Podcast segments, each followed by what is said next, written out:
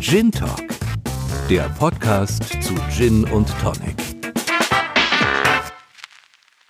Hallo und herzlich willkommen zu einer Spezialfolge von Gin Talk.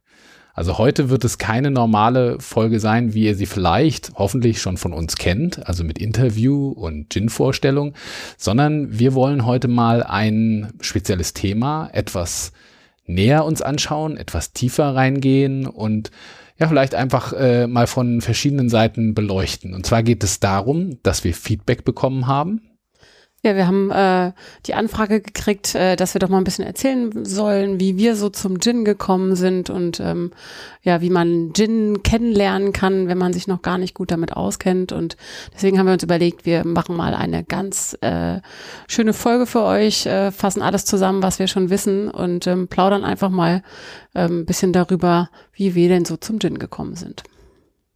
Das Ganze kommt daher, dass wir tatsächlich Hörer haben, äh, die das netterweise gehört haben, vielleicht, weil sie uns irgendwie kennen äh, und haben gesagt, nein, dann höre ich mir den Podcast von denen einfach mal an und dann hinterher äh, uns das Feedback gegeben haben, das ist, klingt gut und das klingt spannend und so weiter. Aber ähm, ich habe so das Gefühl, ich, ich brauche noch ein bisschen mehr Vorwissen, um das irgendwie alles zu verstehen. Und irgendwie trinke ich zwar ab und zu mal Gin Tonic, aber ich kenne mich da gar nicht so aus. Und was hat's denn damit auf sich? Und wie wird dann so ein Gin eigentlich gemacht? Und was ist das? Und äh, warum macht ihr da jetzt so einen Podcast dazu? Und was, was gibt's da alles? Und wie kann man da vielleicht auch mit anfangen ähm, mit dem ganzen Thema? Wie steigt man da ein, wenn man sozusagen new im Gin-Game ist oder wie auch immer man das bezeichnen will? Und deswegen wollen wir das heute einfach mal von verschiedenen Seiten beleuchten und vor allen Dingen eben auch viel aus unserer eigenen Erfahrung.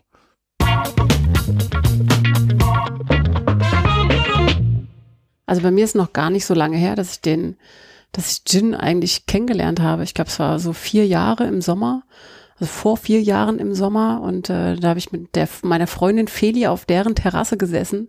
Wir haben beide überlegt, ach, uns fehlt irgendwie so ein Sommerdrink. Wir hatten mal Lust auf was Neues und dann kam sie auf die Idee, dass wir doch mal Gin trinken könnten. Ich hatte überhaupt gar keine Vorstellung und dann war ich kurz danach aber schon irgendwie im Urlaub auf Menorca und habe äh, da einen Gin mitgebracht, den Mahon Gin.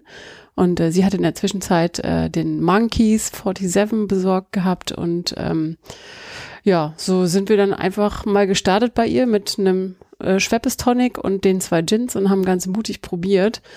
Und äh, ja, sind auch überrascht worden von den Geschmäckern ein bisschen. Also war teilweise sehr intensiv und mit Tonic dann wieder gut. Und wir haben wirklich viel experimentiert und auch ähm, irgendwelche Extrazutaten, ein bisschen Gurke rein, ähm, ein bisschen Minze, also ganz, ganz bunt und wir kannten uns gar nicht aus, aber wir waren mutig.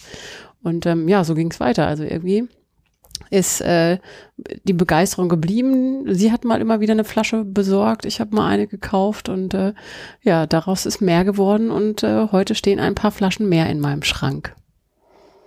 Bei mir war es ein bisschen anders, muss ich zugeben. Äh, bei mir ist das Thema Gin, vor allem das Thema Gin Tonic, eigentlich auch eher so ein Thema aus der späteren Jugend.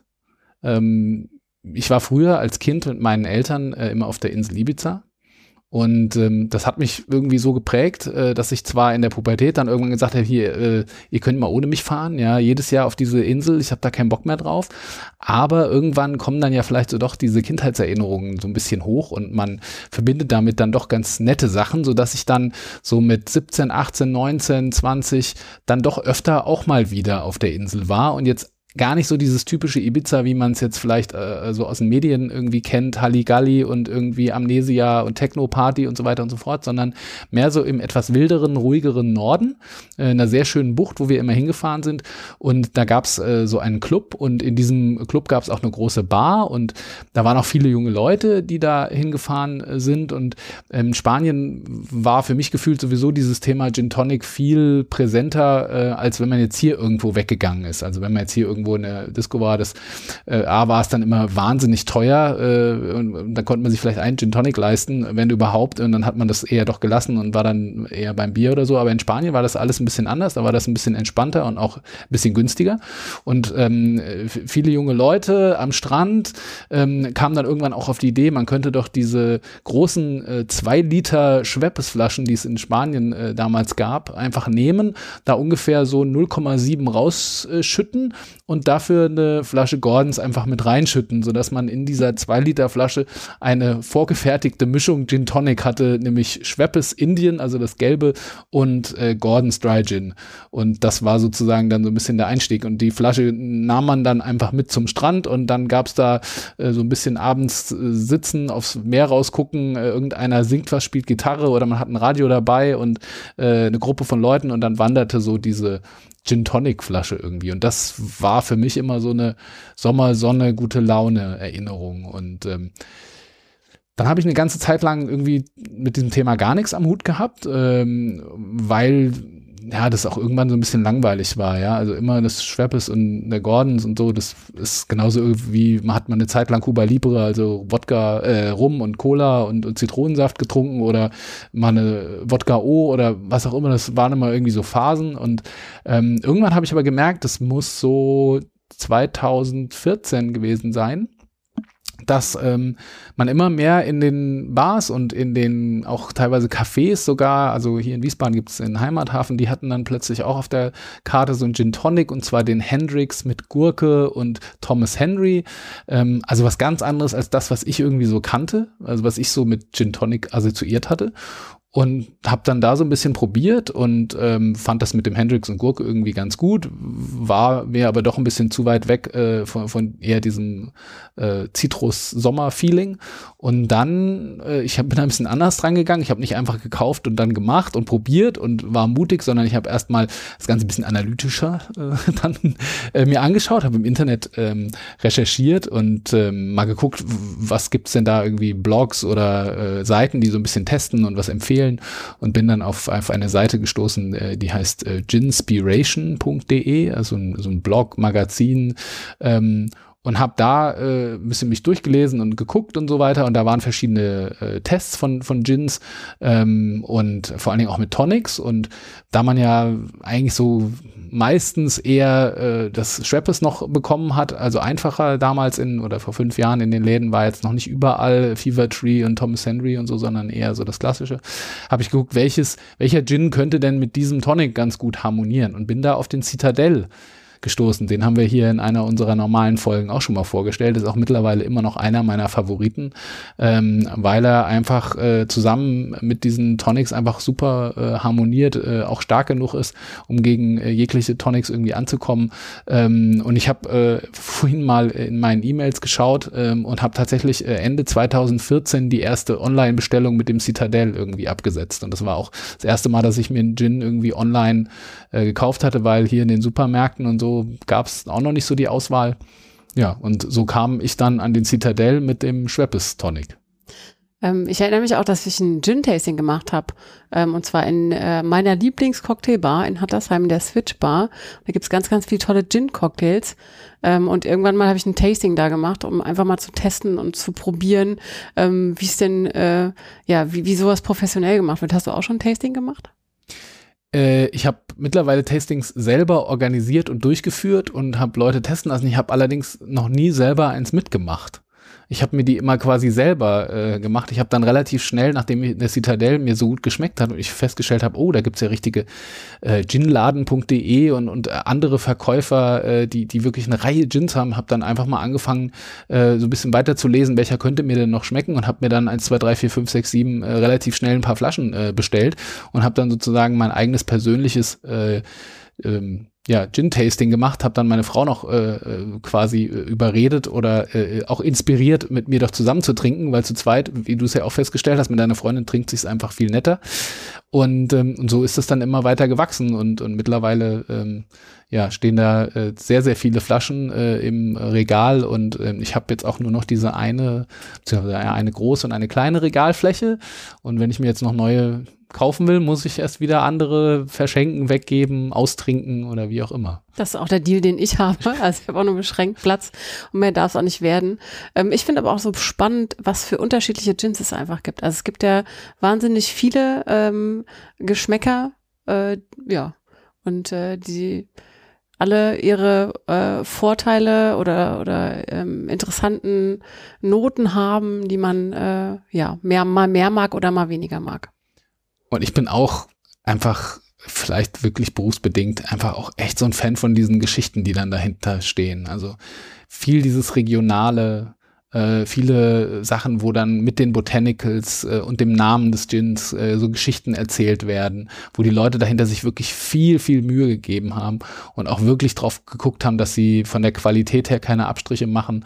Und ähm, klar, äh, kostet jetzt äh, so eine gute Flasche Gin dann eben auch mal irgendwas zwischen 35 und 40 Euro eine Halb-Liter-Flasche. Ähm, ist natürlich was anderes, als wenn du dir einfach so ein, so ein Gordons für einen Zehner holst. Ähm, aber ich finde, äh, wenn man da so ein bisschen weiter reinkommt, äh, merkt man irgendwann auch so den Unterschied. Und ähm, ja, deswegen äh, kann ich jeden immer nur ermutigen, äh, sich einfach mit dem Thema so ein bisschen zu beschäftigen und dann selber seinen Weg herauszufinden. Wie man an uns beiden sieht, gibt es da unterschiedliche Wege dran zu gehen, reinzufinden. Und ja, also ich würde sagen, so war es bei uns. Oder hast du noch äh, eine Anekdote, an die du dich jetzt gerade noch erinnerst äh, aus den Anfangszeiten? Ähm, nee, erstmal nicht. Also einfach nur, dass man testen soll. Also ich glaube, dass das meine Erfahrung ist, einfach testen, ausprobieren. Es gibt so viele verschiedene Sachen und ihr werdet bestimmt irgendwas finden, was euch schmeckt. Und wenn ihr mal eine Richtung habt, die ihr gut findet, dann äh, bleibt da dran und macht weiter.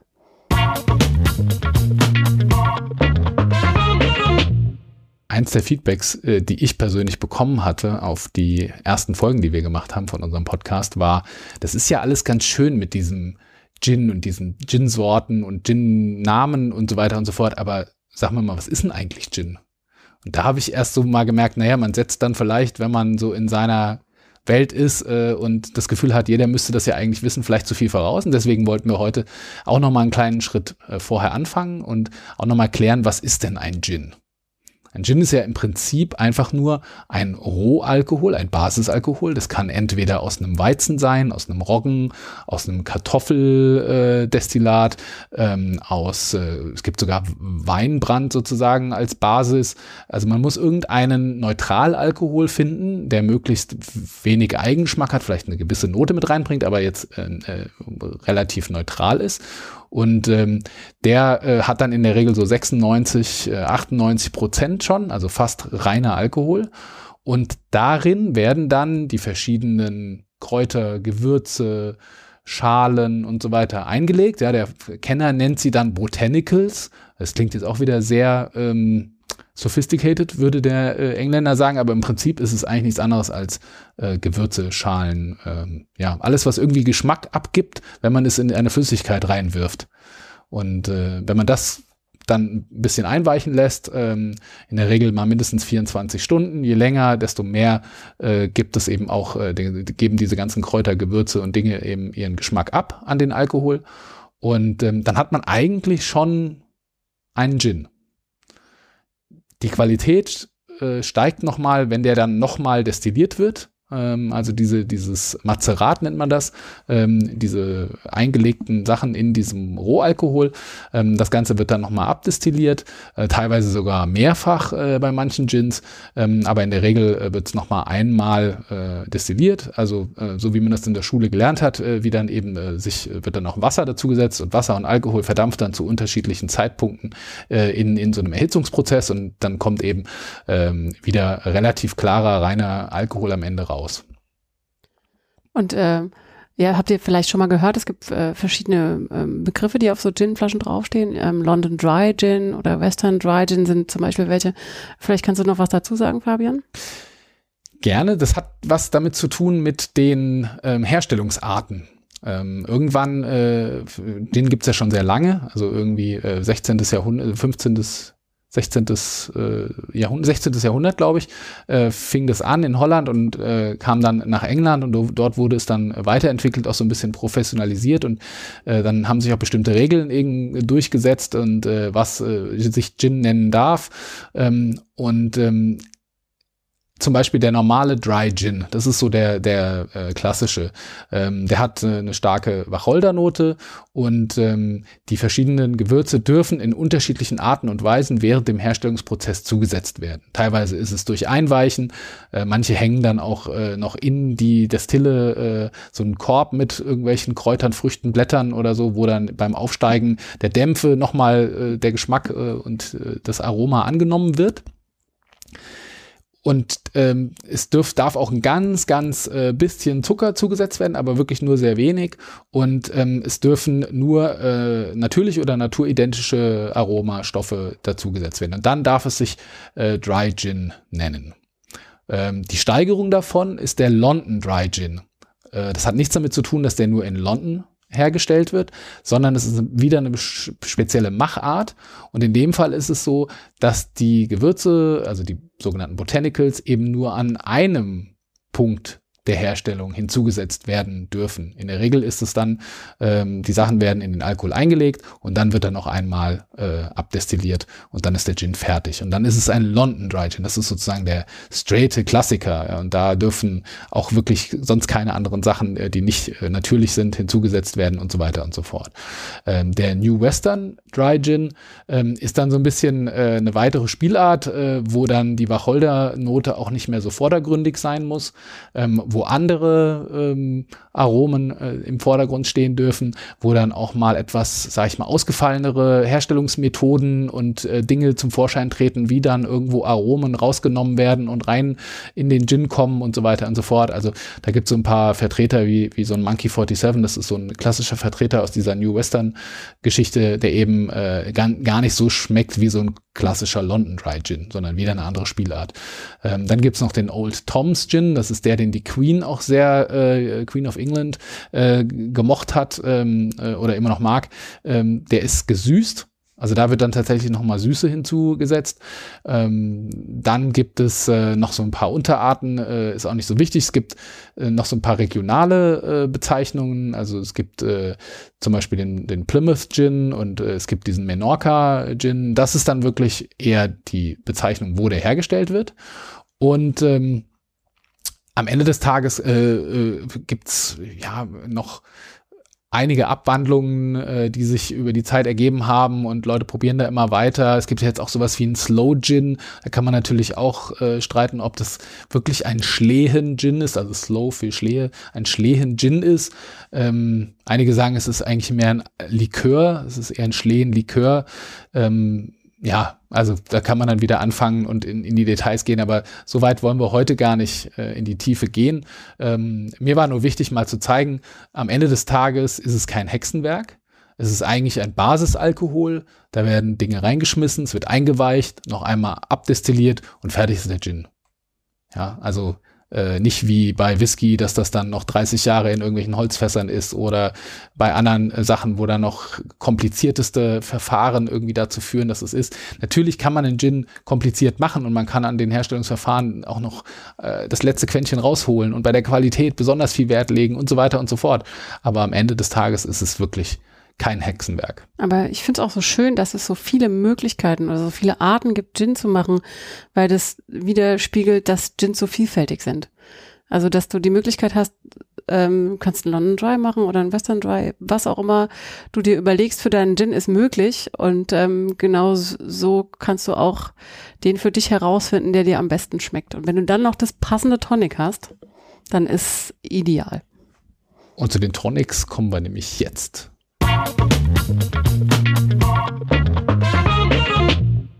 Was wäre ein Gin ohne Tonic? Ähm, natürlich sind die Tonics ganz wichtig beim Gin und ähm, ja, gehören einfach dazu. Und ähm, um, wir wollen euch einfach mal ein bisschen erklären, was für Tonics es alles so gibt. Ich glaube, das ähm, bekannteste sind die Indie-Tonics. Wer nicht Indie noch nicht gehört hat, erkennt die Flaschen aber meistens daran, dass sie gelblich sind. Also die meisten haben, glaube ich, gelb ähm, für ihr Indie Tonic gewählt. Ja, oder ähm, Indian Tonic. Oder Indian Tonic, genau. genau. Schweppes Indian Tonic, Fever Tree Indian Tonic und so weiter, mhm. ja.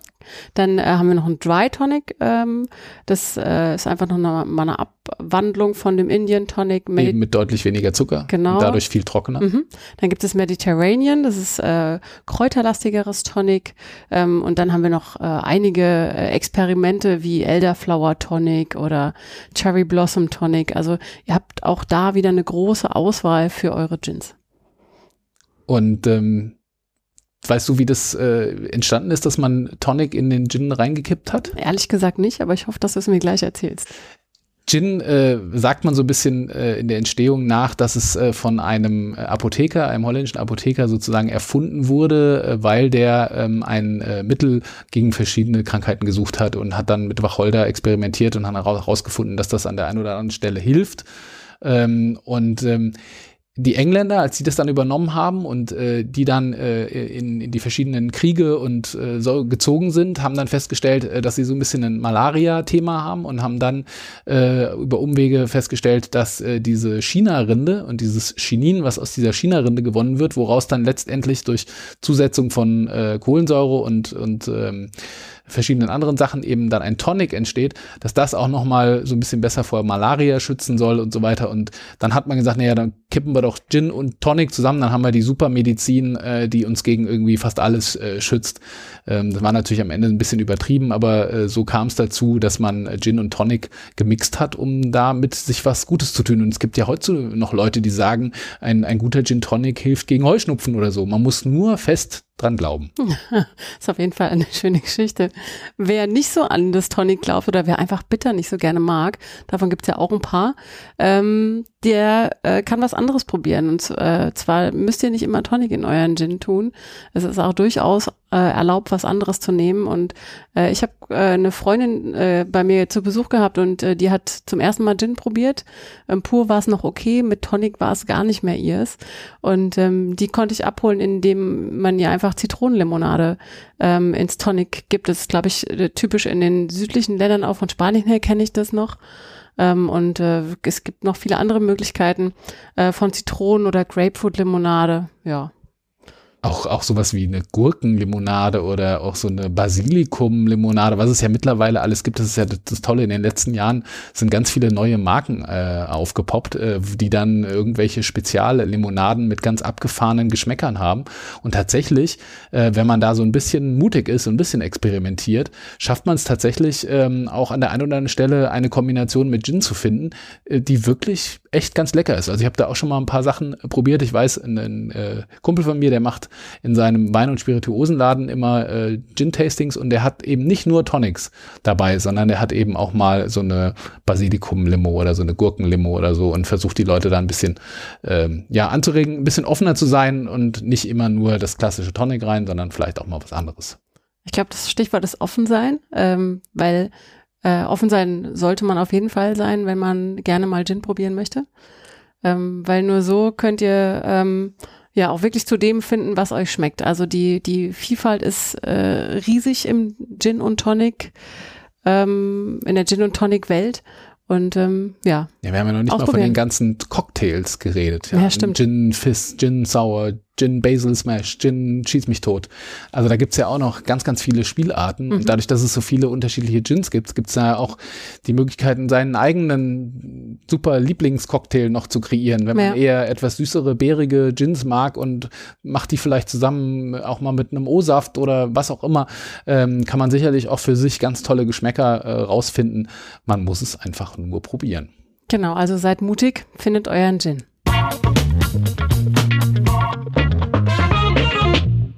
Wie würde ich heute anfangen, wenn ich äh, mich mit dem Thema Gin und Gin Tonic noch nicht so beschäftigt äh, hätte bisher? Äh, wie würde ich versuchen, da einen Einstieg zu finden? Ähm, und das ist tatsächlich auch der Weg, den ich jedem im Moment empfehlen würde, sich vielleicht einfach mal in der Region, wo man wohnt, wo man lebt, ein Gin-Tasting zu buchen und mal teilzunehmen. Es gibt immer mehr kleine Läden, die in den verschiedensten Städten äh, ein Gin-Tasting anbieten. Es gibt auch diese großen Event-Plattformen, ähm, die Gin-Tastings äh, fast deutschlandweit anbieten. Ähm, ich würde das als Einstieg empfehlen, weil dann hat man gleich äh, mehrere ähm, Gins, die man probieren kann. Man kann so ein bisschen experimentieren mit den Tonics. Man hat andere Leute, mit denen man sich so ein bisschen austauschen kann. Es ist immer ein lustiger Abend. Äh, wie gesagt, ein Bekannter von mir veranstaltet das regelmäßig in seinem Laden und ähm, da habe ich schon viele Leute, die auch daran teilgenommen haben, gesprochen, die auch sehr begeistert waren und somit den Einstieg in dieses ganze Thema gefunden haben.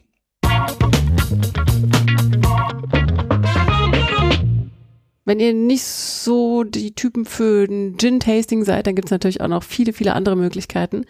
Eine ist, sich im Internet zu informieren. Also es gibt wahnsinnig tolle Webseiten, die sich mit Gin beschäftigen, die ähm, Gins vorstellen.